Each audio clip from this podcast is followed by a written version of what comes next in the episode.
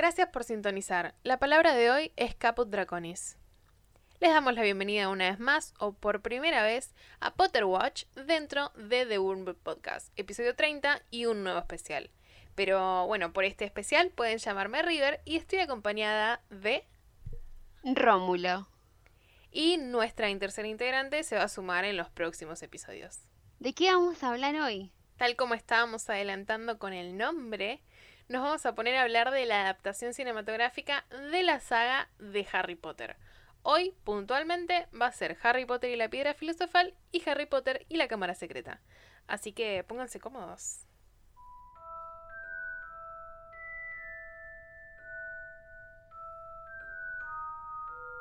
Tomándote, como nosotras. Claro. Un clásico. El té a cualquier momento del día. Bueno, ¿y de qué va nuestra historia? ¿Cómo ¿Querés que arrancamos? Contemos un poco cómo nos metimos en Harry. Bueno, a mí me regalaron el libro. Eh, yo arranqué leyéndolo. Y no tenía a nadie con quien compartir em, mi pasión por Harry Potter. Porque fue el primer libro grande que leí. Eh, así que mi mamá, que debe estar escuchándonos, le mandamos un beso, eh, eh, lo tuvo que leer. Entonces eh, compartíamos cuando terminábamos las cosas.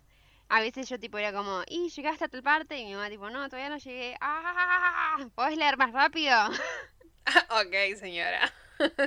Pero sí, así fue mi historia con Harry Potter. Por suerte después la vida me dio gente que compartía mi amor por la saga.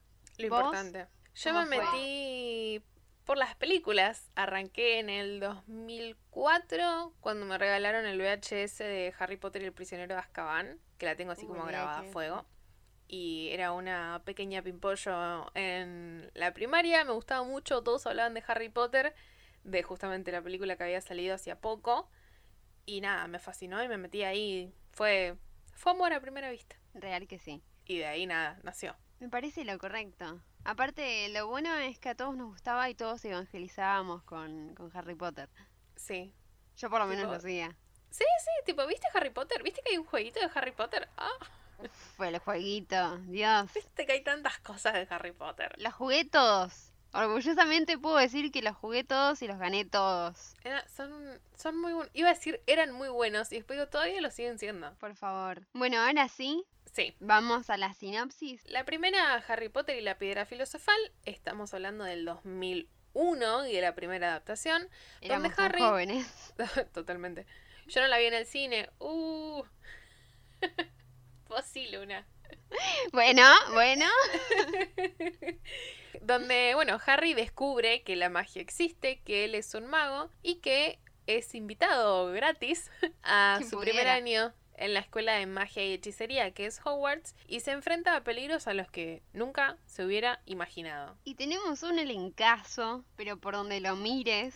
Sí, Bueno, tenemos la dirección de Chris Columbus, así es. que padre de las navidades. Chris Columbus es sinónimo de Navidad. Y tenemos a Richard Harris como Dumbledore. Sí, Tenemos a Maggie Smith como la profesora McGonagall. personaje excelente. La amo. Tenemos que mencionar antes de continuar que Richard Harris es Dumbledore en las dos primeras películas porque falleció al poquito tiempo de que se estrenó la segunda. Una tristeza absoluta. Me acuerdo que cuando yo me enteré, me dijeron que se había muerto y que lo iban a reemplazar y yo tipo, no puede ser, that's not true, that's impossible. Me están mintiendo. Sí, de hecho en un momento llegué a pensar que nos iban a se- no iban a seguir las películas. O sea, imagínate el nivel de drama de Minnie Luna, Sí, totalmente.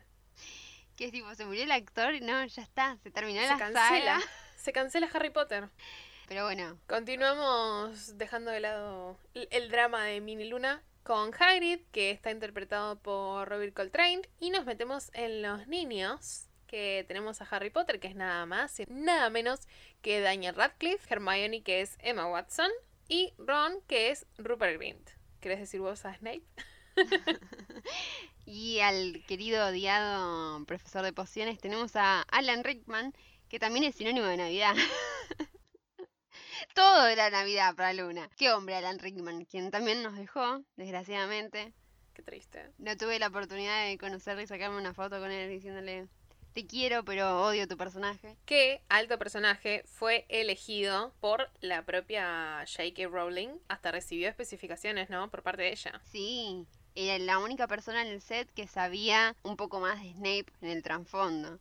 Igual, cuando vos te pones a leer los libros decís, ah, bueno, capaz esta persona no es la adecuada, o capaz que me imaginaba otra persona, pero cuando lees a Snape es Alan Rickman. O sea, uno no puede no imaginarse a Alan Rickman. Lo dije en uno de los episodios pasados, pero lo vuelvo a decir, me encanta cuando pasan estas cosas, por más que estemos hablando de J.K. Rowling, me encanta cuando pasa esto de que tipo una autora tiene en mente a determinado, ya lo estás escribiendo al personaje y ya lo tenés personificado por si en algún momento se hace una adaptación. Igual tipo la persona en la que ella se basó para hacer Snape es un profesor de ella.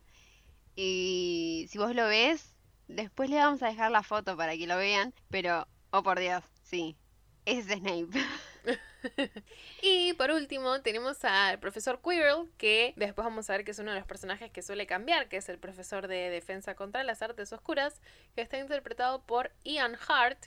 Y Lorna no sabía que Ian Hart es el psicólogo de My Mad Fat Diary. Cinco actores británicos. Sé que vamos a analizar la película en inglés, pero no puedo dejar de este dato, que es que Jesús Barreiro, si no vieron los otros episodios en los que Luna grita por Jesús Barreiro... No los vieron igual, los escucharon, pero no importa. Quirrell eh, es Jesús Barreiro, es Cusco. Quirrell es Cusco. ¿Sabes que no me di cuenta? O sea, no puedo no, no decírselo, o sea, era, era más fuerte que yo. Lo correcto. Bueno, nos metemos directamente en la película. Dale.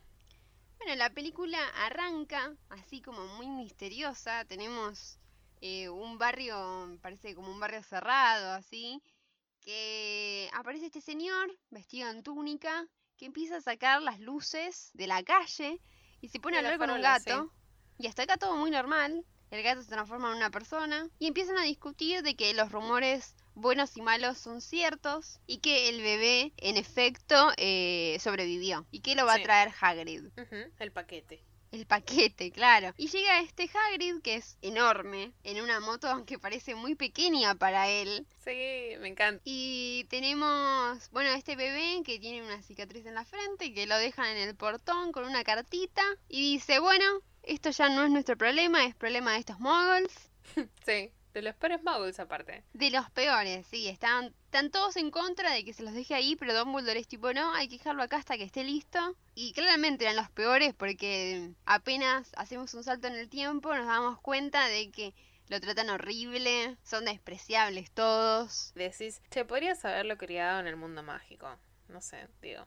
Pero bueno, sabemos cómo es Dumbledore. Sí, no, obvio. Y tenemos, bueno, la introducción de que es el cumpleaños del primo de Harry, que lo primero que dice cuando ve los regalos en la mesa es cuántos son y que en el cumpleaños anterior le habían dado más regalos. Claro, un niño caprichoso. Se vuelve toda esta discusión de que, pero no, no me interesa el tamaño, me importa la cantidad. Van a festejar básicamente a un zoológico porque se ve que era lo que quería Dudley. Sí, raro lugar para elección. Yo la verdad lo hubiera pensado dos veces. Pero bueno, acá tenemos nuestro primer acercamiento de Harry a la magia, que es cuando habla con una serpiente, hace desaparecer un vidrio y lo tira a Dudley. En realidad Dudley se cae en el lago este, ¿no? De la serpiente chiquitita. Y la serpiente se va diciendo gracias. tipo, ok, bueno, sí. Bueno. De nada. Todo muy tranquilo. Vemos al tío Vernon que lo mira, viste, como diciendo, fuiste vos, ¿no? Es tu culpa. Es todo tu culpa. Igual, si Harry no hubiera estado ahí y el vidrio lo hubiera desaparecido otra persona, Vernon seguramente hubiera señalado a Harry igual. Obvio. Bueno, y vemos que llegan a la casa de vuelta. Dudley está todo cubierto de frazadas porque, bueno, se cayó en, como vos decías, en el lugar donde estaba la serpiente que tenía como una especie de laguito. Está todo mojado. Y bueno, viene Vernon agarrando de los pelos a Harry, muy educativo todo. Y le dice, yo sé que fuiste vos. Y Harry tipo, no, fue magia. Justamente. Y ahí se pone de ojete el tío, le dice, no existe eso. Chao, y lo encierra. Y acá tenemos que empieza a explotar todo porque empiezan a caer las cartas, las lechuzas, todo esto que nos indica de que Harry ya es aceptado en Hogwarts. Claro, de hecho lo mandan a buscar las cartas y es cuando recibe la primera, pero ellos no quieren que Harry lea las cartas y en base a que Harry no obtiene su carta, empiezan a llegar más. Me lo imagino a McGonagall, tipo, ah, sí. Un bardo terrible que los obliga a mudarse al medio de la nada, a un faro, sin Sí, luz. El peor lugar del mundo, aparte es súper peligroso con esas olas que amenazan entrar a la cabaña en cualquier momento. O sea, dos dedos de frente te pido. Claramente no le importaban esas cosas a Vernon. A él le importaba que no había correo. Así que nos presentan este lugar y lo tenemos a Harry todo triste en el piso, durmiendo, en el polvo, viste ahí, haciendo su tortita de polvo. Porque es el cumpleaños de Harry. Y decís, las cosas no se puede poner más sad, más triste. Mal, aparte de la música que hay de fondo, que vamos a hacer mención especial a John Williams, que hace la banda sonora, que es exquisita, por donde la mires. Y es tipo re sad justo esa parte, la melodía que suena. Mal. Y de repente, aparte Harry autodiciéndose feliz cumpleaños, me mato. Soplando el polvo. ok. Bueno, y dice, bueno, que va a pedir un deseo y sopla, sopla este polvo que hay. Que cada vez era más triste, boludo, qué horror. Y, Sí, sí, sí, en serio. Aparte está todo oscuro. Es una, es una escena re triste. y empieza a haber unos golpes en la puerta y resulta que aparece Hagrid, que nosotros ya sabemos que es Hagrid, ¿no? Porque lo vimos al principio. A mí me causa mucha gracia que golpea y lo ves a este hombre gigante que sí va a romper todo y de repente el flaco levantando la puerta diciendo perdón Es adorable Hagrid. No sé si conozco a alguien a quien le caiga mal Hagrid. a Malfoy. No te metas con Malfoy. No, no, no vayamos jamás. por ese camino. Bueno, y Hagrid le da la carta a Harry, ¿Sí? le dice, mirá, yo soy el guardián de llaves de Hogwarts. Y Harry tipo, ¿qué es ¡Qué eso? ¿Se bueno! come? Sí, sí, Ha- Harry está en modo. Ajá. ¿Y vos quién sos, loco? Aparte es súper polite. O sea, el chabón no entiende que nada, pero es tipo, bueno, qué copado lo que haces, amigo. A ver, me trajo una torta. Yo también estaría feliz. Es verdad, tenés un punto. Le trajo una torta. Yo la verdad le, le- le- no le cuestionaría muchas cosas. Ese criterio. Tenemos la frase más memeable de los, de los memes, que es, You're a wizard, Harry. I'm a what? Esa escena revelación en la que Hagrid, después de tipo la discusión que tiene con el tío Vernon y la tía Petunia, que le dice, mira Harry, las cosas son así, la magia existe y vos sos un mago. Y Harry está siempre ahí con cara de... "Ah, Circunstancia. yo soy un mago. Y está con la tortita en la mano y le dice, no, no puede ser, yo soy solo Harry. Solo Harry. Bueno, y ahí Hagrid le explica que, que en Hogwarts aprendieron todos sus padres y que los padres de él también fueron magos. Y ahí tenemos la revelación para Harry de que los tíos sabían todo y que Sí. Petunia tiene un odio de que nadie en su familia se da cuenta la la desgracia que era que Lily fuera bruja y si no puedo entender cómo no evitó que la hagan mil pedazos. Y ahí Harry le dice, pero amiga, me dijiste que se murió en un accidente de auto. Esa parte es tremenda, porque estamos hablando de la propia hermana. Esa relación re nefasta que tenían. Es que ella es Wow. nefasta. Sí, obviamente ella es extremadamente nefasta. Y el Pero bueno, también. Ah. ahí, en fin. Hagrid termina poniéndole una cola de chancho a Dudley que se está comiendo el pastel de Harry. Se lo secuestra a Harry, básicamente.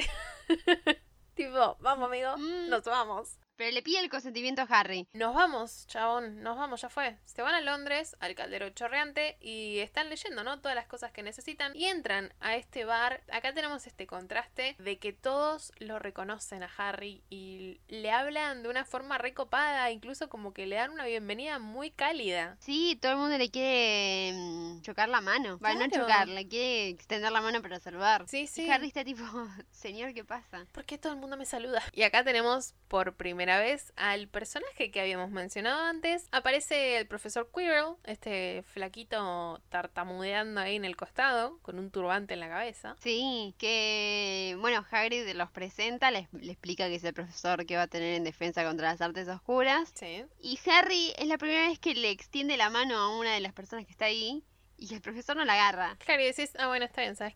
Que andate a cagar. En fin, ahí ya como que nos empieza a hacer un poquito de ruido de por qué no le querés dar la mano. El tema acá es que conocimos a Quirrell y ellos se van al callejón de Agon, conseguir todas las cosas bonitas que tiene que comprar Harry, que qué momento más lindo que comprar útiles escolares. Por favor, sí, dame todos esos post-its, esos resaltadores. Los quiero todo, todo. Denme todo. Totalmente. Y Harry está tipo, pero Hagrid, no tengo un mango, ¿a dónde voy a ir? Al banco, Harry. Al ¿A dónde banco. más iremos? Vamos a conocer lo que es Gringotts, el lugar más seguro de la Tierra después de Hogwarts. Ponele que Exactamente. sí. Y nos encontramos con que la bóveda de la familia Potter, que está en la 678, básicamente Harry es rico, chicos. O sea, no hay chance, ya está. Es rico. Y aparte Hagrid diciéndole, ¿pensaste que tus padres te iban a dejar en la calle?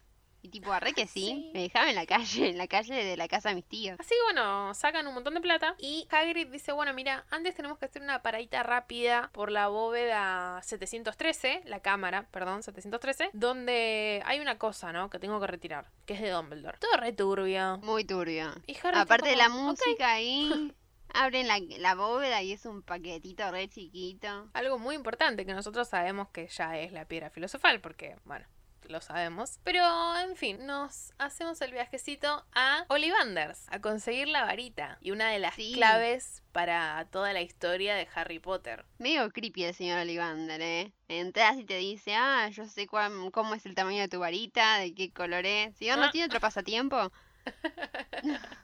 No, es lo que él estudiaba después de darle una varita para probar a Harry y que hace mierda todo. Nos comenta que es- es muy curiosa la situación porque la varita de Harry tiene una pluma de fénix y que casualmente este fénix dio dos plumas en su cola y la hermana, o sea, la otra pluma, está en la varita que le hizo la cicatriz. Y así es... Pa la papa, decís. Porque aparte Harry le dice así sin pelos en la lengua. ¿Y de quién era la otra? Y el chabón le dice, no, no decimos el nombre, pero era grandioso. Y era tipo, mmm...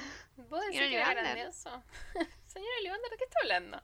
No, está muy bien retratado igualmente eso, porque muestra muchas veces Voldemort es comparado con, con Hitler y está muy bien representado esto de cómo todos los aristócratas alemanes apoyaron a Hitler. Y pero por suerte esta imagen eh, cambia porque aparece Hagrid con Hedwig, que es el regalo de cumpleaños. Qué lindo que te regalen una lechuza por tu cumpleaños. Aparte re feliz Hedwig, tipo, chui chui, olis, acá estoy amiguito. Vamos a ser amigos para siempre, hasta que la muerte nos separe. Bueno, y van, van a comer Hagrid y, y Harry. Y Harry está tipo, bueno, yo sé que vos sabés quién me hizo la cicatriz, quién mató a mis padres, y yo quiero saber quién es. Y lo vemos a Hagrid como que no puede encontrar las palabras. Como que no Claro. pueden pensar y le empieza a decir que bueno, que no todos los magos siguen un buen camino y hace mu- mucho tiempo había un mago que se había como descarrilado y que estaba creciendo en poder y que estaba buscando gente para reclutar y que la Claro. gente que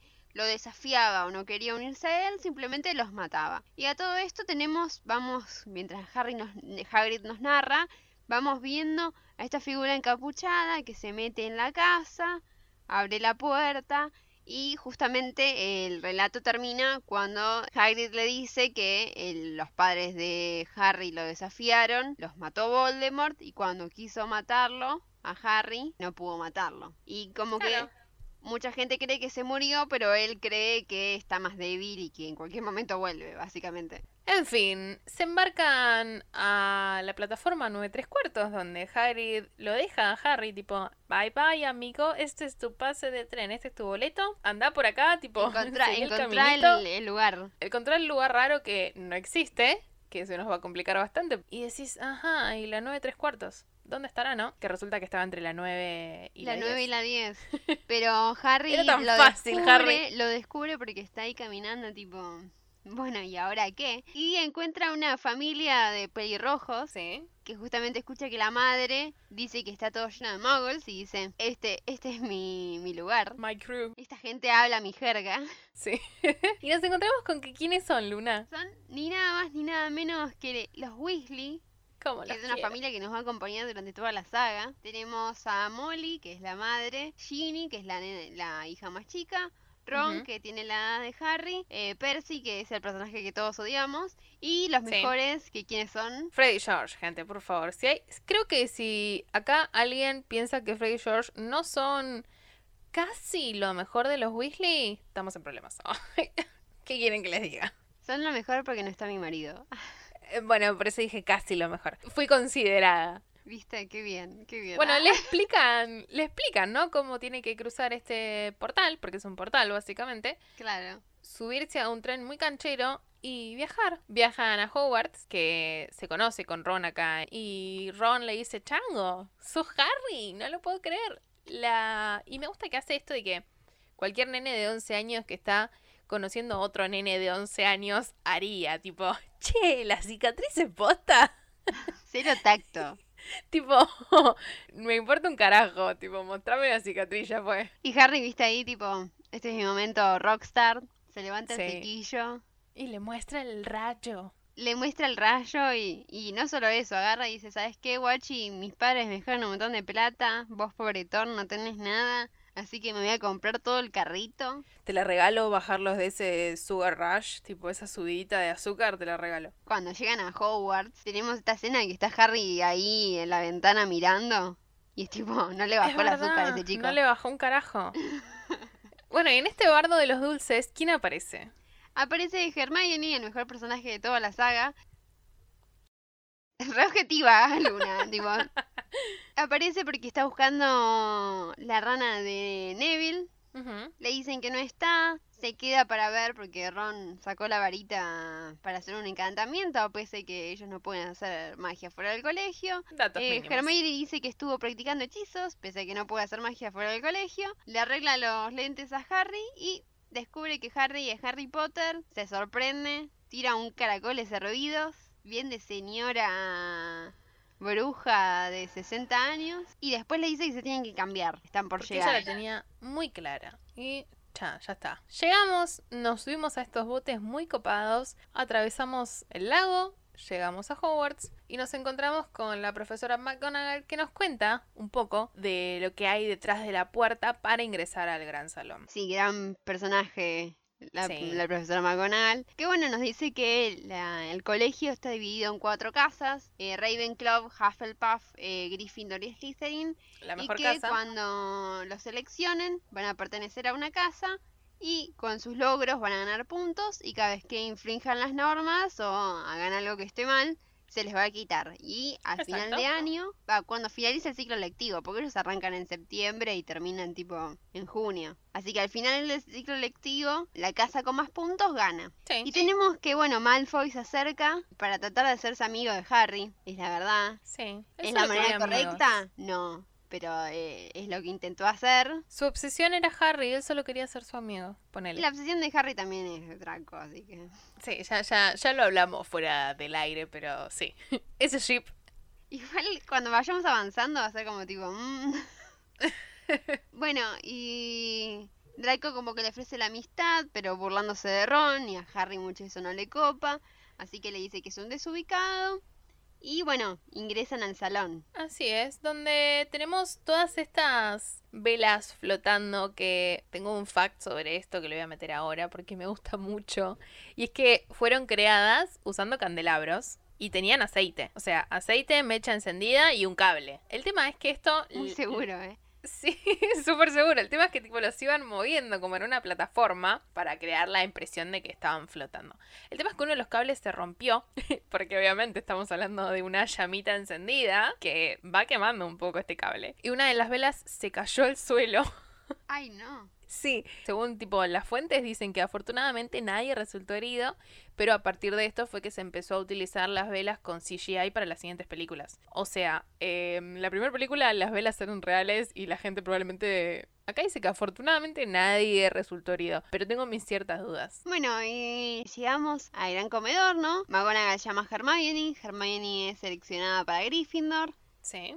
Llaman a Draco, Draco es seleccionado para Slytherin, Ron hace un comentario medio sorete, que es de que todos los magos malos terminan en Slytherin, llaman a Sí. Susan Bones, que es esta chica pelirroja, es la, isla- la hija de Chris Columbus, por Sí. eso lo, lo mencioné. De hecho, tengo otro fact, que es que Chris Columbus no iba a dirigir Harry Potter, Contanos. la idea original era que la dirija Spielberg y Spielberg quería hacer películas animadas de Harry Sí. Potter porque decía que capaz que se podían tomar el tiempo. Pensaba que capaz que Rowling iba a tardar más en escribir. Recuerden que cuando firmaron el contrato para las películas estaba hasta el Cáliz de Fuego. Firmaron por cuatro películas. Entonces Spielberg decía, bueno, capaz que Rowling se demora en escribir. Tipo George R. Martin. Exacto.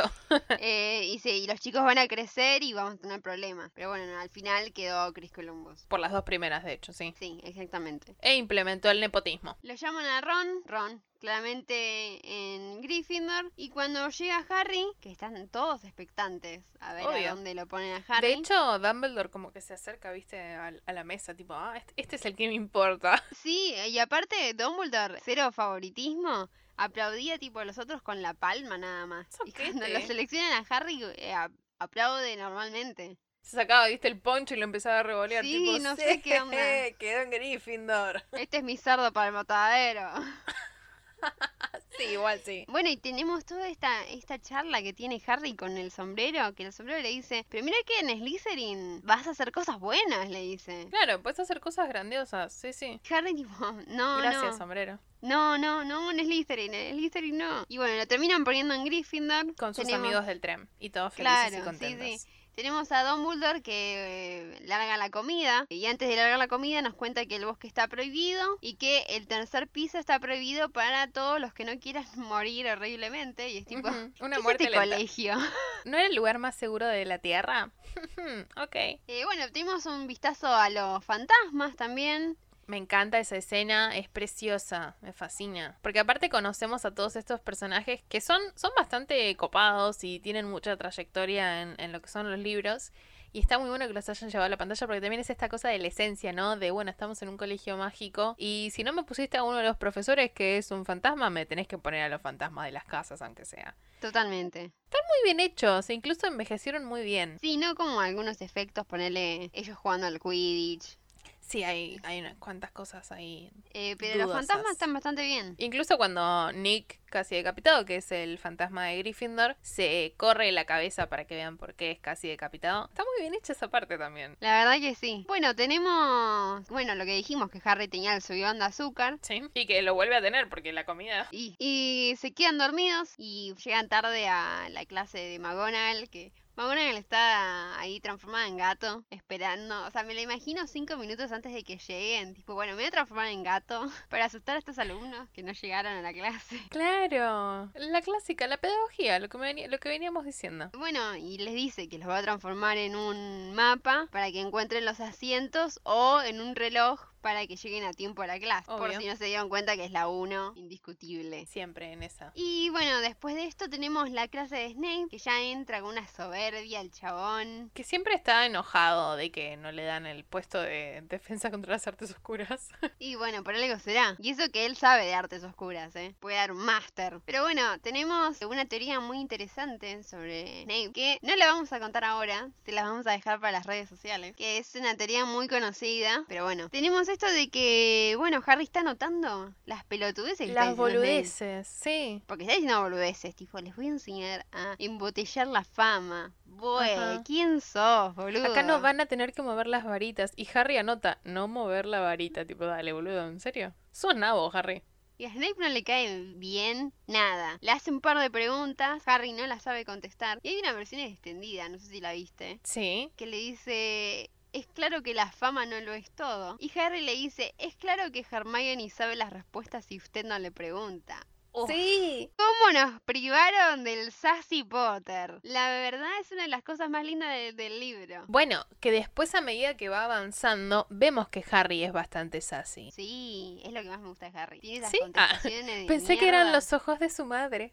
Bueno, termina esto y vemos lo del correo, que es un despliegue espectacular de lechuzas Es hermoso. que van dejando su correo. Tenemos que Harry lee en el profeta que quisieron robar Gringotts. Justo, justo, casualidad de la vida, la bóveda a la que visitó con Hagrid. Sí, y ahí Hermione pone cara de, "Mm, sospechoso, chiquito. Porque Hermione está escuchando ahí, aunque no se la fuman ahí. Está ahí como metida, tratando de... Claro, como que todavía no, no les caía muy bien, sí. Y tenemos que a Neville le regalan una recordadora Sí. que es este artefacto que el humo se pone rojo cuando se olvida de algo y efectivamente se pone rojo, ¿sabes por qué? Contanos. Porque Neville no tiene puesta la túnica. Ay, mi vida. Tiene solo puesto el pullover, le falta la túnica. Entonces se olvidó de ponerse la túnica. Lo quiero mucho. Vamos a la clase de vuelo. Sí. donde Madame Hooch tiene... Qué personaje que me encanta y que después no, no vuelve a aparecer. No, la verdad que está muy... A mí me gusta mucho Madame Hooch. No vuelve a aparecer igual porque el salario le parecía bajo. tipo, Bueno, tranqui panqui.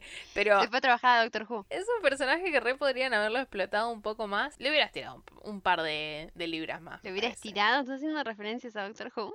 No, pero bueno, sí. Ups. Bueno, y tenemos, bueno, Neville, que está arriba de la escoba y se le- como que se descontrola, que tenemos un CGI que no envejeció bien. No, para nada. Se rompe la muñeca y Hooch se lo lleva a la enfermería y deja a un montón de niños con escobas en la mano. Para nada peligroso, señora. Para nada peligroso. Y Draco agarra la recordadora, se empieza a mofar de Neville, ¿no? Y dice, Claro. bueno, vamos a dejar que la encuentre en el techo. Y la tira. Queda, se sube a la escoba y Harry tipo, bueno, me subo. Suéltala, Malfoy. O te tiro de la escoba, le dice Harry. Empiezan a volar persiguiendo esta recordadora que es transparente. Claro, sí, sí, es una esfera transparente. Como si fuera de Exacto. cristal, más o menos. Para nada seguro. Harry la, la atrapa y la atrapa justo en la ventana de McGonagall. Y decís, ya está, se pudrió todo, amigo, ya fue. Cae McGonagall, Potter, vamos. Se lo lleva a Potter. A mí me mata porque en el libro McGonagall se lo lleva y entran a un aula y le dicen a Quirrell si puede, si puede tomar prestado a Wood. Y Harry piensa que lo van a fajar. Y es tipo, Claro. Harry, ¿qué pedo? Harry, ¿cuál es tu problema? Y bueno, a ver, venía un... Por eso mismo. Es tipo, Harry, ¿qué más te hacían? ¿Querés contarme? Bueno, y en la peli McGonagall nos lleva tal cual como os decís y aparece Oliver Wood, que es el capitán de Quidditch y uno de los amores de mi vida. La fantasía adolescente.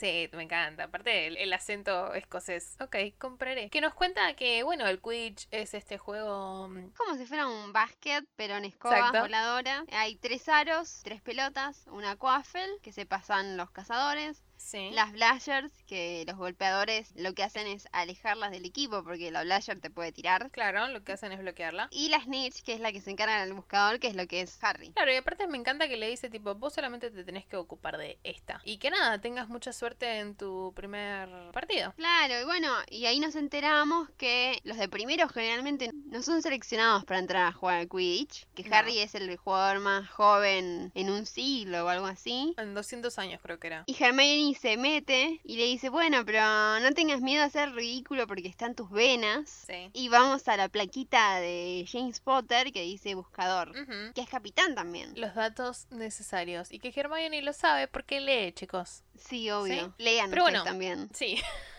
Están volviendo para la sala común. Sí. Harry que está tipo re, esta mina es re creepy, sabe más de mí que yo mismo. Y mientras van por la escalera, la escalera, oh por Dios, para sorpresa de nadie, cambia de lugar. Que es algo que Percy nos había comentado al principio de la película, cuando los llevaba a, a la sala común, les dijo, che, miren que las escaleras les gusta jugar. Sí, y para sorpresa de nadie, ¿dónde estamos, Lorna? Ay, bueno, caen en el tercer piso porque son problemáticas las escaleras. Donde tenemos una estatua, se empiezan a encender las luces, chicos, pero es fuego. Y nos aparece la gata de Filch, la señora Norris. O sea, estamos en el tercer piso, no tenemos Estamos- que estar acá. Y estamos en problemas. Estamos en problemas, no tenemos mejor idea que meternos en una puerta gracias a Hermione y su aloja humora. Un hechizo que creo que si la mitad no lo intentó, estamos pegando en el palo. ¿Verdad que sí? Sí, sí. Lorna, no voy a mentirte. Así que caen en este lugar, esta puertita, que nos enfrentamos a Fluffy, que es un perro de tres cabezas. Primo de la mascota de Hades, básicamente. De Cerbero, uno de mis perros favoritos. Ah, igual sí. Que le empiezan a ladrar, ¿no? A los tres chicos. Y claramente están muy preocupados por las tres cabezas que están amenazando contra sus vidas. Pero ¿qué pasa, no? Hermione, ¿a qué le está prestando atención? Hermione se da cuenta que el perro está sobre una puerta trampa y dice, debe estar cuidando algo. Porque Hermione es casi una Ravenclaw. O sea, de hecho casi el sombrero la pone en Ravenclaw. Es muy inteligente, no como los otros dos. Así que estarían perdidos sin ella durante todas las películas. Hubieran muerto. Sí, definitivamente. Así que bueno, logran escaparse y ahora empieza este tema de, che, ¿qué hay abajo de esa trampilla? Vamos a tener que averiguarlo. Claro, sí, la curiosidad mató al gato. Tenemos más clases, ¿no? Porque no todo puede ser que hay abajo de la trampilla. Y Exacto. tenemos la clase del profesor Flitwick, que es eh, aprender a hacer Wingardium Leviosa, que es este hechizo de levitación. Están en parejas. Harry está con el amor de Lorna, que no es Oliver Wood. Y Ron está con Hermione. Eh, Ron está haciendo, tratando de hacer levitar la pluma, pero está teniendo errores de pronunciación. Hermione lo corrige. Ron le dice que si está lista porque no lo hace ella y ella lo hace de una y le sale bien. Obviamente. El nivel que quiero manejar en la vida es ese. Y bueno, a Ron no le cayó nada bien este, este momento. En Eh, absoluto. y termina la clase y está tipo, es pesada esta mina. Es pesada, es hincha huevos, con razón no tiene amigos. Y, oh, Hermione está atrás de él, escuchó todo lo que dijo. Momento horrible. Así que nos encontramos que aparentemente estábamos en Halloween y hay un troll en las mazmorras. ¿Y qué onda? Hermione está en el baño, chicos, así que la tenemos que ir a salvar. Ron y Harry que van a salvar a Hermione mientras todos corren. Porque en realidad es Harry el que le dice, che, boludo, Hermione no sabe. Claro, y de hecho, menos mal que fueron. Sí, menos mal. Porque justamente el troll va al baño. Claro. Encuentran al troll, la salvan a Hermione, Ron hace el Swish and Flick, Wingardium Leviosa, la salvan todos felices y contentos, pero vemos que aparecen Quirrell, o sea, todos los profesores porque hay un rebardo. Y acá es cuando vemos que Snape tiene la pata media sangrando. Sí, tiene todo roto el pantalón en parte. Y cuando Harry lo mira, Snape se tapa y lo mira con cara de ojete. Tipo, ¿qué me miras las piernas? No me mires. Eh, ahí, bueno, se hacen amigos Harry, Ron y Hermione y forman este trío hermoso que nos va a acompañar durante toda la saga. Al otro día está Harry que no tiene ganas de comer, está como desanimado. Snape viene a desearle suerte, chicos. O sea, dale. ¿Qué está cogiendo encima? Porque lo de la pierna. Y ahí es cuando Harry empieza a atar cabos sueltos, ¿no? Claro, porque tuvimos que al principio Percy le comentó que Snape era el profesor de pociones, el que nada, está en Slytherin, entonces Harry dice, entonces malo. Y sí. Ya está, no hay chance. Bueno, tenemos el partido de Quidditch, que encima Oliver le trata de dar ánimos a Harry de la peor manera posible, Pobrecito, diciéndole que en su primer partido lo golpeó una Blatcher y quedó inconsciente como una semana y que parece ser una marca registrada de Good eso. Sí, siempre, la pasa re mal. Arranca el partido y lo golpean y queda inconsciente. Pero Harry atrapa a las Snitch, casi se la traga, pero la atrapó. O sea, ya está. La gente de Gryffindor está tipo, ¡Yay! ¡Ganamos! ¡Es esta! Y decís, bueno, pero casi se ahoga. No importa, se ganó. Pero ¿qué pasó antes de esto, no? Tenemos un problema con Harry con la escoba, Que parece que alguien la está hechizando. Por suerte tenemos a Hermione que está observando, se da cuenta que es Snape y hace lo que cualquier alumna haría si ves que un profesor está hechizando la escoba de tu amigo. Vas y Claro. la prendes fuego. La cosa sana, como rompe contacto visual, no puede seguir con el hechizo. Y cuando se vuelven a reunir, viste, les dice, che, mira, era Snape el que te estaba hechizando. Van a contarle a Hagrid. Y Harry está como, no, amigo, no es así. Claro, y ahí Harry le dice, no, mira, me parece que Snape está tratando de robar lo que sea que está cuidando el perro ese. Y Hagrid, como si se tratara de, de un caniche, le dice, ¿qué saben ustedes de Fluffy? sí. Hagrid se le escapa, lo que está cuidando Fluffy es propiedad de Dumbledore y de Nicolas Flamel. No encuentran quién es Nicolas Flamel. claro. Empiezan a buscar, nada, llega Navidad y a Harry le regalan una capa de invisibilidad. Muy importante para la Muy continuidad. de- importante, le dicen que perteneció al padre y eso es lo que utiliza para colarse en la sección prohibida para ver si encontraba material sobre Nicolas Flamel que no lo encuentra, pero encuentra un espejo en el que puede ver a su padre y a su madre, que parecen treintañeros cuando deberían ser adolescentes casi. Las incongruencias del cine. Pero bueno, la vida misma. Harry se empieza a obsesionar con este espejo, lo vemos a Dumbledore que le dice, che, tenés que aflojar un poco, bla, bla, bla, bla. Ujú. Aparece Hermione con este libro que es el tamaño de una mesa más o menos y nos dice, mira, me llevé esto de lectura ligera y acá aparece este Nicolás Flamel y nos enteramos que es un alquimista que creó la piedra filosofal. Claro, atamos cabos, nos damos cuenta que la piedra es lo que está cuidando a Fluffy y van a decirle a Hagrid, che, sabemos, sabemos lo que de la piedra filosofal y ellos se enteran que Hagrid tiene un huevo de dragón. Sí. Antes de meternos con el, con el huevo de dragón, quiero hacer un parate en, en Nicolás Flamel, que me encanta que hayan utilizado un personaje que está a lo largo de la literatura, es tipo bastante recuperado por distintas creaciones, incluso aparece en el Código da Vinci, me parece. Hay teorías de que posiblemente era un alquimista posta, un francés, pero que hay algunas personas que tal vez creían que había creado realmente la piedra filosofal, porque las circunstancias en las que murió fueron medio raras. Entonces hay rumores de que el chabón existió, que vivió durante cientos de años. Amo cuando pasan estas cosas. Me encanta, me encanta que metan tipo estos personajes que si lees otras cosas aparecen y dices, ah, mira, este puede ser sacado onda de su personaje. Pero bueno, Eh, mientras están aquí en la casa con Hagrid, nace este Ridback noruego, que es una especie de dragón. Y acá Ron hace mención a mi marido, Charlie Sí. Weasley, que estudia dragones en Rumania. Pero no todo es diversión, porque vemos que Draco los está espiando por la ventana. así es. ¿Y que le va a contar a McGonagall? Y cuando vuelven al castillo los chicos, resulta que los cuatro están castigados. Y obviamente, como el colegio tiene ideas raras, el castigo se hace en el bosque prohibido. Ayudando a Hagrid. Bueno, vamos al, al bosque. Hagrid nos cuenta que están matando unicornios adentro del, del bosque. Sí. Y eh, hay uno que está herido y tenemos que encontrar quién es el culpable. Algo que me gusta mucho es que mientras Hagrid está hablando, no sé si te diste cuenta, pero Harry mira para el costado derecho y se ve una figura encapuchada caminando. Sí. Se hacen grupos, no entendemos por qué Hagrid se va con Ron y Hermione y deja a dos menores sin supervisación Con un perro. con un perro, empiezan a caminar. Hay como un buen feeling entre Draco y Harry. En Sí, esta medio como que no, no se bardean, sino que es como un... Ah, estás asustado. Ah, vos, vos quisieras estar asustado. Le voy a contar a mi viejo. Ah, no, bueno. ¿Cómo Igual que? sí, le tiene que contar al viejo, o sea, te están metiendo en- para en la próxima en el próximo libro no, en el, el que sigue, para irte al pueblito de al lado, el que autorización que esto, mirá si no me si mis padres no me tienen que autorizar para hacer este castigo, que me puedo morir porque hay hombres lobos, hay cada bicho ahí adentro. Hay un montón de cosas. Incluso Filch en un momento nos dice que deberían ser los castigos como antes, donde los colgaban de los, de los dedos de los pies de un árbol. Y decís, oh, oh, ok. sí. Está bien, está bien que el colegio sea medio medieval, pero mm, Dale, hay cosas que se podrían cambiar. Bueno, encuentran este unicornio y encuentran que alguien está bebiendo la sangre de este unicornio. Draco se va corriendo gritando con Fang, con el perro de Hagrid. Y aparece Firenze, este centauro. que lo tampoco salvo, envejeció básicamente. bien el CGI de Firenze. Ah, no.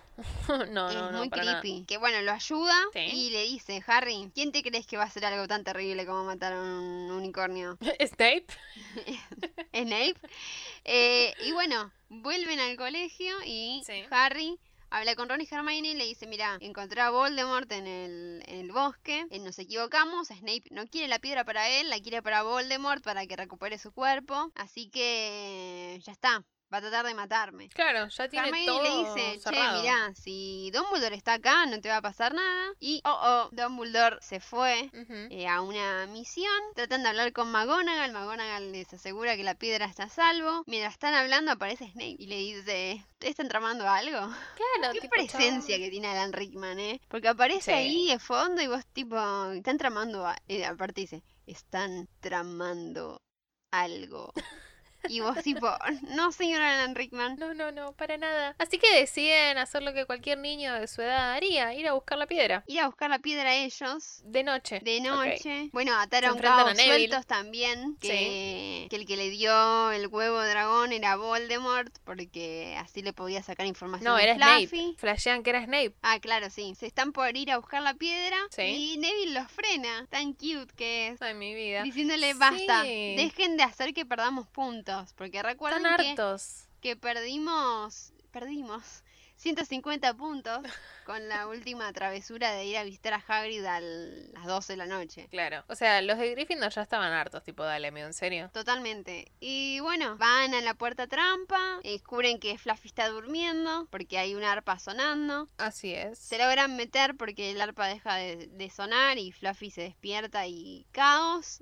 Tenemos Caen en... un lazo del diablo. Después nos enfrentamos en el ajedrez mágico, que pasan al ajedrez mágico después de esta persecución de las llaves. No son aves, son llaves. Son Y llaves. pasan a este ajedrez mágico en donde el que salva a las papas es Ron. Claro, como que tenemos una, una prueba para cada uno, digamos. Hermione se encarga de lo que es el lazo del diablo, Harry de la parte de las llaves y Ron de la parte de lo que es el ajedrez mágico. Se sacrifica, ganan el ajedrez y Harry puede pasar a la siguiente parte que es enfrentarse a nada más y nada menos que el profesor Quirrell, que tiene en la cabeza como parásito a Voldemort. Claro, acá Harry que no lo puede creer, le dice no, no puede ser porque Snape trató de matarme en el partido. Claro. Y Quirrell le dice no, yo traté de matarte, pero el profesor Snape hizo un contrahechizo.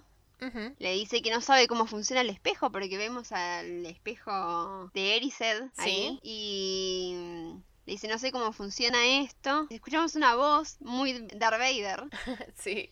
Que dice usa al muchacho.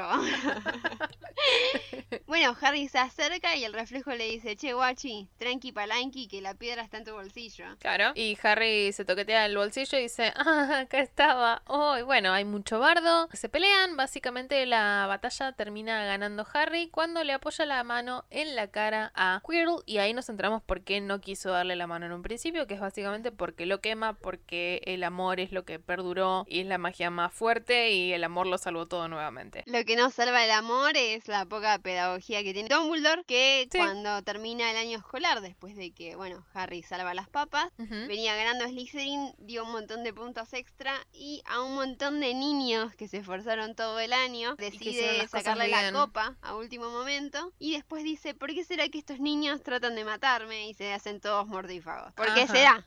No sé, lo dejamos a tu criterio. Cerramos con un fact y nos metemos en la siguiente, que es que originalmente Hogwarts era en la Catedral de Canterbury, o sea, lugar excelente, pero el decano se negó porque no es adecuado que una iglesia cristiana se use para promover imágenes paganas. Cachate esa. Imágenes paganas. Así que básicamente mm, la catedral de Gloucester es la que toma el lugar y tipo dicen, bueno, soy muy fan de los libros, así que les dijo, obvio, vengan a filmar acá. Pero bueno, en realidad iba a ser en Canterbury. cosas. Así que bueno, pasamos a lo que es... Harry Potter y la cámara secreta. Ajá, que es la única película de Harry Potter que tiene una escena post-créditos. En la choqueación. Sí, impactada. Tiene una escena post-créditos, así que bueno, Harry Potter y la Cámara Secreta es del 2002. ¿Querés hacer los honores de la sinopsis y contamos cuáles son las variaciones que hay en el elenco? Sí, bueno, como dijimos, esta película es del 2002. El director sigue siendo Chris Columbus. Y la sinopsis es que en el segundo año del, de Harry, en Hogwarts, se desata una leyenda del heredero de Slytherin y crisis. Crisis por todos lados. Harry solo quería estudiar en su segundo año. Harry solo quiere un año tranquilo. Sí, la verdad que sí. Nos metemos con las variaciones y después hacemos un, un mini análisis. El elenco sigue prácticamente igual, pero en esta se suman Dobby, que es el elfo doméstico, que es Toby Jones. Por Dios, amo el elenco de Harry Potter. Gilderoy Lockhart, que es Kenneth Branagh. Y Lucius Malfoy, que es Jason Isaacs. Lo mucho que quiero a Jason Isaacs. También me, me sumo a la emoción. Que bueno, esos son los que varían. Principalmente, como habíamos dicho antes, lo mencioné en la anterior película. El profesor de defensa contra las artes oscuras siempre cambia. Y como murió Quirrell, acá pasa a ser Gilderoy Lockhart, que es este mago bastante fashionista, tipo divo total. Es como la carita linda. De hecho, ganó un montón de premios por ser lindo. Exactamente. Y bueno, ¿querés que nos adentremos a la película? Así de lleno. Sí, nos metemos de lleno. Bueno, Harry vuelve a la casa de sus tíos después del primer año de Hogwarts. Recordemos que Harry le regala un álbum de fotos eh, antes de irse. Justo ese día, eh, el tío Vernon tiene una cena de unos inversionistas bastante importante. Le dicen Sí. a Harry que se quede encerrado en el cuarto sin hacer ruido. Y tenemos que aparece un elfo doméstico que se llama Dobby. que solamente quiere ayudar a Harry Potter y decirle, oh señor Potter, que este año no le conviene volver a Hogwarts porque van a pasar cosas terribles. Así, de lleno. Dobby le Claro. dice, Chango, no vuelvas. Que de hecho le cuenta que escondió todas las cartas de sus amigos para que pensara que Harry Potter no era bienvenido. El tema es que Harry se pone a discutirle y le dice, no, pero Hogwarts es mi hogar. Y Dobby le dice, no. Así que si no te vas a quedar por las buenas, te vas a quedar por las malas. Por lo tanto, se escapa de la habitación de Harry y hace que se le caiga el pastel en la cabeza de estos inversionistas. Así que el tío Vernon lo encierra. Así, tipo, tranqui. Sí, le pone barrotes, tipo. Sí, re dramáticos. Pero ¿quién lo salva? Lo salvan los hermanos Weasley, que Obvio. van con un foránguila volador hasta la casa de Harry, rompen los barrotes y lo secuestran otra vez. Sí, en su cumpleaños, porque aparentemente Harry siempre es secuestrado el día de su cumpleaños. Llegan a la madriguera, que es este lugar hermoso y que me gusta muchísimo y es tan lindo. Creo que todos estamos enamorados de la madriguera. Aparte es esa, no, este es todo muy lindo. La verdad que sí. Que bueno, de hecho sí, decime. la toma del tejido, que vemos que se están lavando los platos, que están estas cucharas, bla, bla, bla. Hay un tejido que se está haciendo solo en uno de los sillones. Y la toma del tejido es la madre de uno de los de la crew, onda, la gente detrás de escena, que la convenció de que los dejara grabarla por unas horas. Es una señora tejiendo. Amo. Sí, sí, sí, es, es excelente. Es como, che, ¿te puedo grabar un rato? Dale. No veo por qué no. El, el nivel de compromiso. Bueno, tenemos a Molly que está, pero en un nivel de, de enojo. Le empieza a decir que se levantó, que no encontró a nadie, que estaban las camas vacías, que no dejaron una nota, que se llevaron el auto. Y en todo el griterío es tipo, no, Harry, no, Harry, vos no. Con vos no. sí, me encanta. Mal. Así que está toda la familia sentada en la mesa. Baja Ginny y ve a su futuro esposo. Sí, la Y segunda vez. paniquea. Ahora está tipo en Sí. plan, yo voy a llevar sus hijos. Paniquea y se escapa. Onda, se va corriendo. Y ahí nos enteramos de que estuvo todo el verano hablando de Harry. Alto crash. Sí, mal, totalmente. Y cae el señor Weasley. Queda el señor Weasley que se empieza a servir comida y dice, este chico no es pelirrojo porque está sirviéndose de mi jamón. sí. Le dice que, que Harry, el señor Weasley tipo, ah, mira, qué bien. Y Molly le dice, esta, esta escena me causa mucha gracia, Molly dice, Sí. llegó esta mañana porque tus hijos usaron el auto para ir a buscarlo. Y Arthur dice, ¿lo hicieron? ¿Qué tal corre?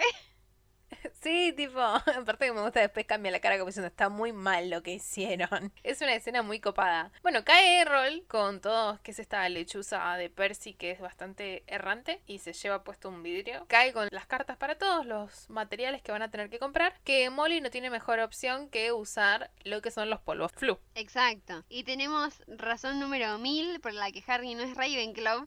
Molly le Ajá. dice, Harry tenés que hablar lo más claro posible. Sí, Y Harry tipo agarra los polvos flu y bla bla bla, básicamente. sí. O sea, amigo, Le dicen de sí, Callejón de Avon y Harry dice Jacinto. totalmente. Aparece en un lugar que es re creepy, mal, que lo salva Hagrid de ahí.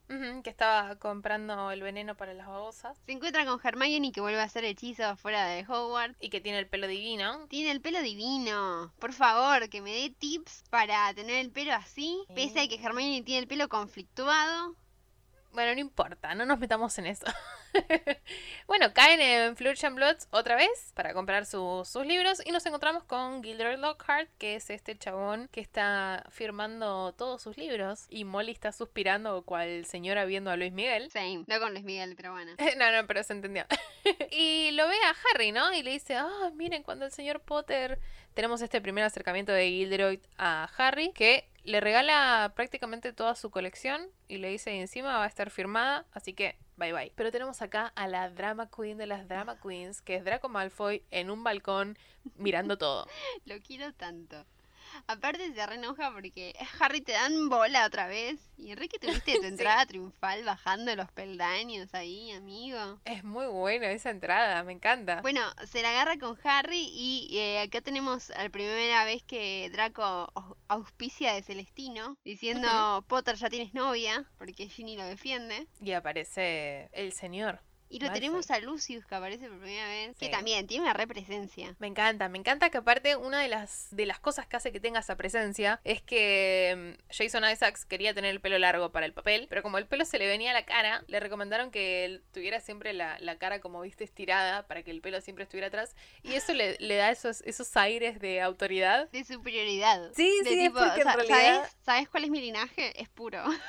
Bueno, en realidad es porque el chabón se le venía el pelo a la cara. Esos, esos facts me encantan, porque es como, ¿viste por qué tiene esa cara de estar, viste, nariz parada? Es porque en realidad no tenía, no podía usar una gomita para el pelo. Bueno, se bardea ahí un poco con los chicos, con Como Hermione, se bardea con Arthur. Y después pasamos a King Cross. Claro, y a esta problemática de que Harry y Ron no pueden cruzar por el portal para pasar a la plataforma. Y pierden el tren. Y pierden el tren porque sale exactamente a las 11 en punto. Así que no tienen mejor idea que usar el auto y exponerse a todo el mundo mago. Y sí. Bueno, van, van viajando, lo encuentran en el tren, lo siguen, llegan a Hogwarts, pero aterrizan en el sauce boxeador, Que vamos a estar mierda. hablando más de él en el próximo episodio. Y obviamente los encuentra Filch. Y se los lleva a Snape, que Snape Obvio. es otra drama, leyendo el diario, tirando el diario a un lado. Qué rápido que viaja el diario aparte. Y sí, me encanta que aparte les dice tipo si fueran de Slytherin ya los hubiera expulsado. Cae copado. McGonagall y les dice no, no están en tu casa, están en la mía, así que no los voy a expulsar un carajo. Y básicamente les salva a las papas de nuevo y tenemos el inicio de este año escolar que va a ser bastante trabado para Harry. Sí, por no decir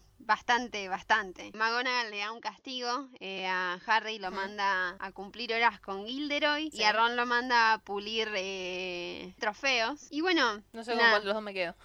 tenemos, vemos la clase de, de herbología, tenemos la clase de Gilderoy que es un caos con Caótica, los de. Cornualles. Y nos enteramos que Draco es la nueva adquisición del equipo de Quidditch de Slytherin. Y no solo eso, sino que el padre les compró escobas nuevas a todos. Hay un bardo que básicamente Malfoy le dice sangre sucia a Hermione. Ron, que tiene la varita rota, lo intenta hechizar y se hechiza a sí mismo. Claro, y tenemos esta escena en que es rara, que es Hermione Sí. explicando el término sangre sucia, como si toda la vida hubiera sufrido por el término, cuando Claro. no debería saberlo. Muy colgado. Incongruencias. Again. Pero bueno, en esto que estabas diciendo de el castigo que tiene Harry, escucha una voz que dice que quiere despedazar y matar y alimentarse de su sangre. Mm, O sea, ok. Y algo que me copa mucho acá es que todas esas tomas en las que Harry sale de- del aula de defensa contra las artes oscuras, cuando termina de firmar todas estas cosas, se va a encontrar con Ron y Hermione. Y todas esas tomas en las que él está escuchando la voz que no sabemos qué es. Todas esas tomas, Columbus quería que fueran con movimientos como de una serpiente, justamente. Así que hay un par de escenas en las que el loco se calzó la cámara al hombro y básicamente hizo lo que se le cantó el culo.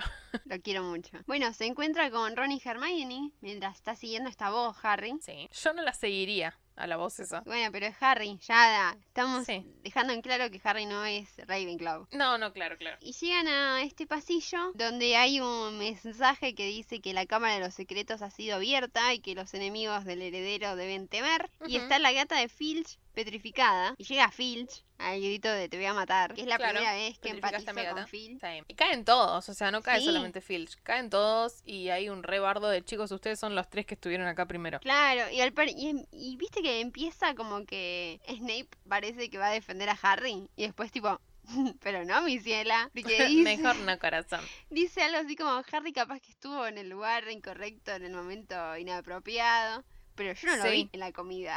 Claro, y ahí es cuando, bueno, se entera, en realidad les habla a las papas Hermione y Ron que le dicen, no, lo que pasa es que lo fuimos a buscar porque estaba en este castigo, que también salta Gilderoy, y ahí es cuando Hermione se calla porque dice, y nos dijo que escuchó, y ahí decís, che, no está bueno entonces escuchar voces, ni siquiera en el mundo mágico. No, obvio. Que si adelantamos un poco a- en la trama, nos vamos a encontrar con que, bueno, vamos a tener que defendernos contra lo que sea que nos está atacando. Entonces Gilderoy y Snape hacen un club de duelo. Y acá tenemos la primera vez en la que Harry habla en Parcel con una serpiente. Exacto. Y eh, como bueno, McGonagall nos había contado que la leyenda es que, bueno, los cuatro fundadores, eh, Godric Gryffindor, Helga Hufflepuff, Rowena Ravenclaw y Salazar Slytherin, hicieron el castillo. Salazar había hecho una cámara secreta donde tenía un monstruo al que solo el heredero lo iba a poder controlar y que iba a purgar la escuela de todos los sangre sucia, que él consideraba que no estaban a la altura para aprender magia. A todo esto, Harry piensa, obviamente, que el heredero es Draco. Malfoy, sí. Entonces idean un plan para hacer una poción multijugos y sacarle información. En el medio de todo esto, Harry habla a Parcel en el duelo Y todas las miradas apuntan a Harry ahora. Claro, ahora él puede llegar a ser el heredero de Slytherin. Ya está, es esa. Bueno, y tenemos Me al... gusta que todos sacan conclusiones muy rápido.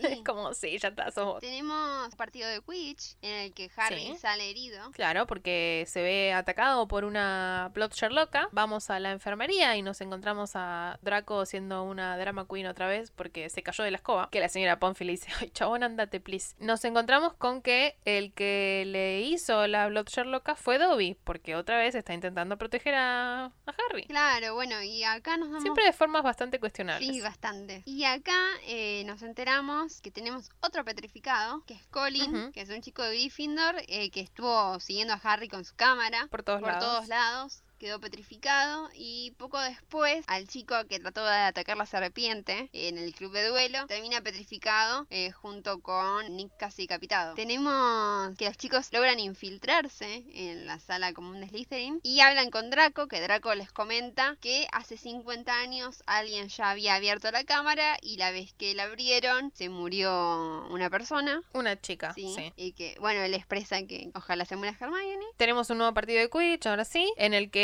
se cancela porque hay una nueva petrificada. ¿Quién será? ¿Quién es? Hermione. Y les arruina la vida a Ron y Harry porque ya no tienen más, no se les cae una idea. Es como que ya no, no, no dan más sin ella. Sí, y aparte habían, Entonces- habían perdido el diario que Sí. habían encontrado. Este diario eh, les mostró un recuerdo en el que Tom Riddle, el propietario del diario, les comentaba que el que había abierto la cámara secreta había sido Hagrid y por eso lo habían expulsado. Cosa que sabíamos de la anterior película, pero nunca supimos por qué lo habían expulsado. Claro. Así que bueno, Harry encuentra que Hermione tenía en la mano un papel, porque Hermione fue con un espejo que se petrificó, tenía un espejo y la otra mano cerrada. Nos encontramos que tenía un papel y que Hermione ya tenía prácticamente la película cerrada y había solucionado todo. Como siempre, ella había descubierto cuál era el monstruo y a todo esto, cuando los Harry y Ron fueron a hablar con Hagrid, fueron a hablar con Aragog, que es una araña cromántula que vive en el bosque. Sí, que se los intentó comer. Sí, obviamente. La cromántula le comentó que la criatura, que es la,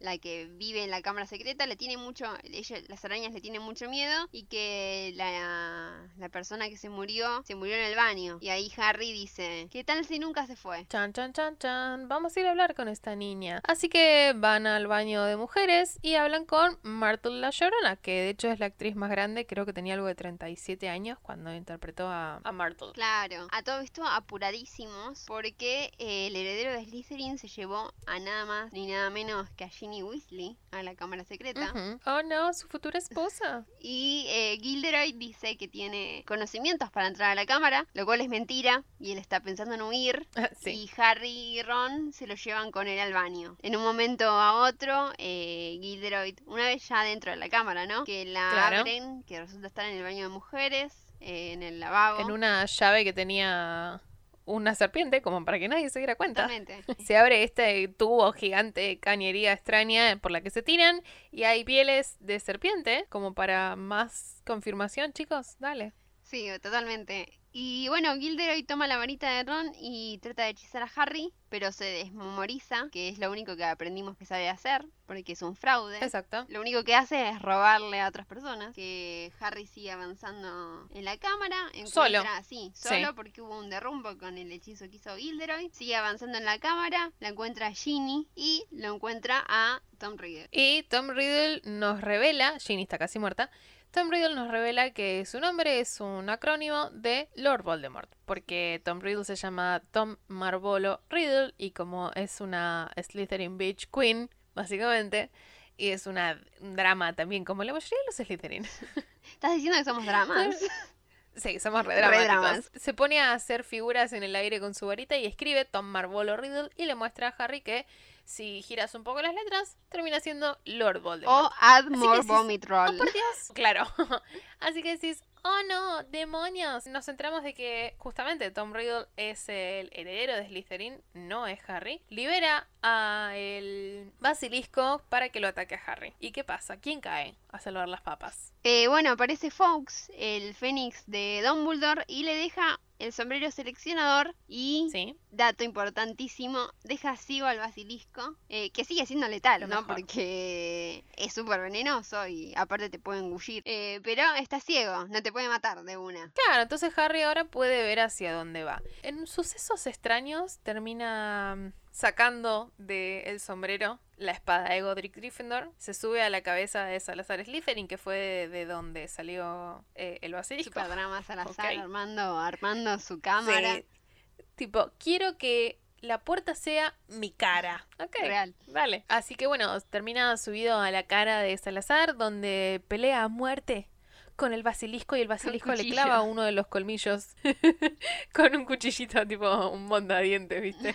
le clava uno de los colmillos en el brazo y, oh no, Ginny se está muriendo. Mataste a mi, mataste a mi bicho, le dice Voldemort, pero mira, tu amiga se está muriendo. Y el veneno del basilisco te va a matar, le dice. Claro. Así que, ¿qué hace Harry? Agarra el colmillo que tiene en el antebrazo, se lo arranca y se lo clava al diario, destruyendo al recuerdo por completo y salvando a Ginny. Fawkes llora sobre la vida de Harry y lo cura. Y recordamos que los Fénix eh, pueden levantar mucho peso Así que se lleva a Gilderoy, a Ron, a Harry y a Ginny y los saca de la cámara. Impactada. Eh, bueno, le llevan las cosas a Dumbledore. Uh Dumbledore les dice que le va a dar un premio a los dos. Y le pide le pide a Ron que por favor mande una lechuza a decir que liberen de Azkaban a Hagrid. Exacto. Y bueno, entra Lucius con Dobby. Sí, claro. Y ahí decís, oh por Dios, era esta la familia. El horror. Sí. Y bueno, tenemos este cruce de palabras entre Lucius y Harry que está improvisado.